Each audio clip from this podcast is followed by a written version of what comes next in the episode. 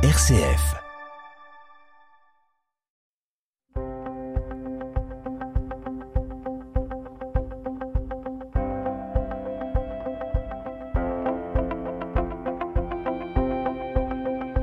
RCF Isère, les histoires du Dauphiné. Claude Muller et Annie Franco.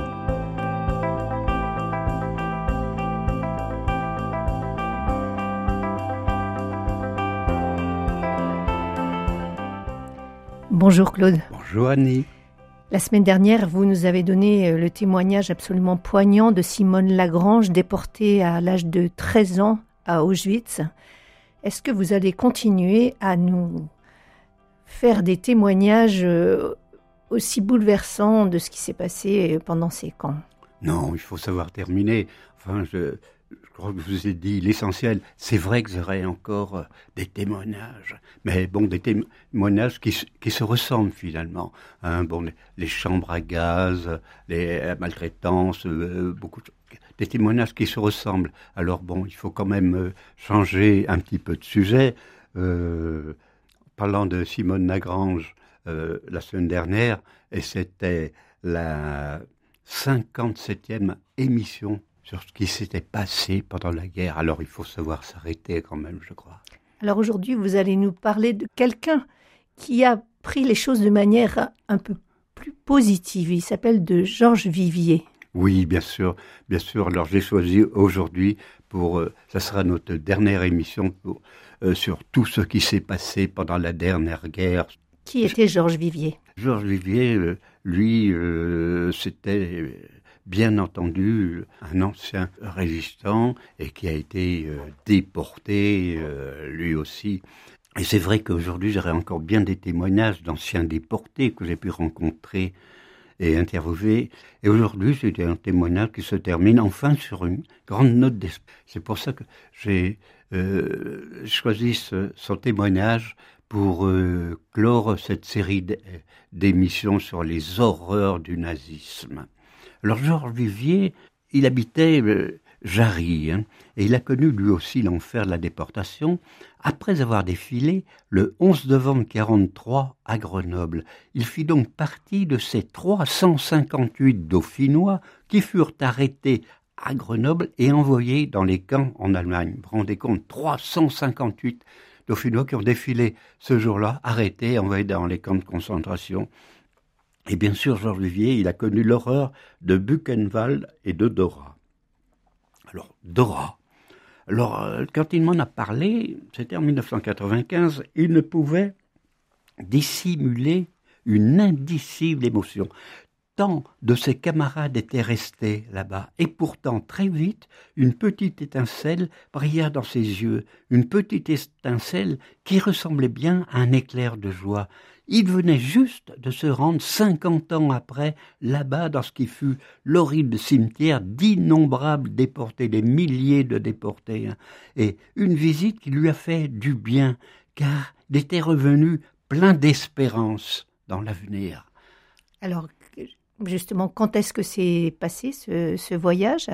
À quelle, à quelle époque s'est eh passé? euh, euh, ce, voyage, ça s'est passé en, en 1995.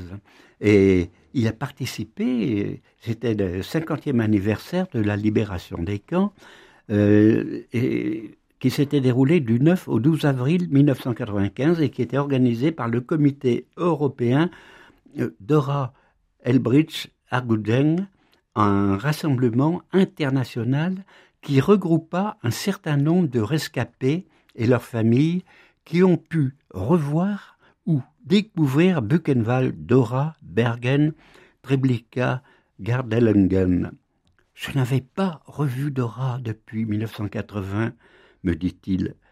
Et, mais quel changement Et dans ces lieux où tant d'énautes passaient leurs dernières heures dans des souffrances horribles, dans des conditions épouvantables, nous avons été étonnés devant l'importance des travaux qui ont été effectués là-bas. Des travaux pour que l'on se souvienne toujours que parfois l'homme peut accomplir des horreurs inimaginables, des horreurs qu'il ne faut absolument pas renouveler. Et alors c'est maintenant un grand espace parfaitement entretenu, me dit-il, où l'on peut se recueillir très correctement et se souvenir de l'enfer nazi qui a anéanti des dizaines de milliers de déportés par le travail écrasant, les coups, les pendaisons, les tortures, le manque de nourriture, l'absence de soins.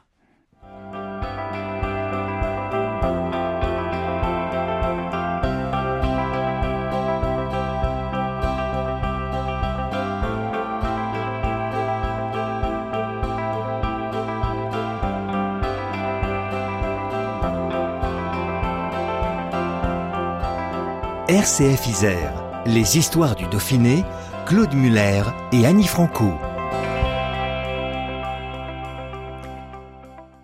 Alors Georges Vivier donc a fait ce voyage du 9 au 12 avril 95, un voyage qui l'a marqué et, dont il vous a raconté le détail et, particulièrement des cérémonies qui se sont euh, passées là-bas. Bien sûr, euh, le Dauphinat me raconta son voyage pèlerinage sur les lieux où il avait tant souffert dans sa jeunesse et où tant de compagnons sont morts dans des conditions horribles, inimaginables parfois.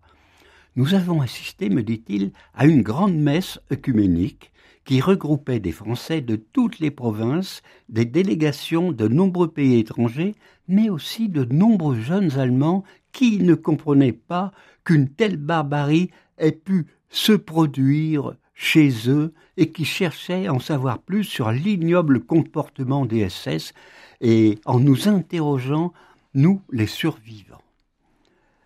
Nous avons participé ensuite à un chemin de croix jusqu'au crématoire et son monument abondamment fleuri. J'ai même remarqué une gerbe déposée par des étudiants japonais. Il a eu ensuite une prière juive.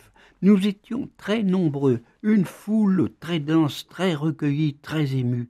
De nombreuses autorités allemandes étaient là, ainsi que des soldats américains euh, en souvenir de leurs prédécesseurs qui avaient libéré le camp. Et tout le monde, euh, ce jour-là, était ému, euh, disait c'est pas possible que chez nous, en Allemagne, on ait pu commettre autant d'horreurs. Il faut faire connaître les horreurs que les nazis ont, commises pour que ça ne se, ça se reproduise plus nulle part dans le monde. Alors ça, c'est ce que tous les résistants, tous ceux qui ont euh, vécu les camps, euh, c'est vraiment leur leitmotiv, c'est que nul ne doit oublier ce qui s'est passé. Eh oui.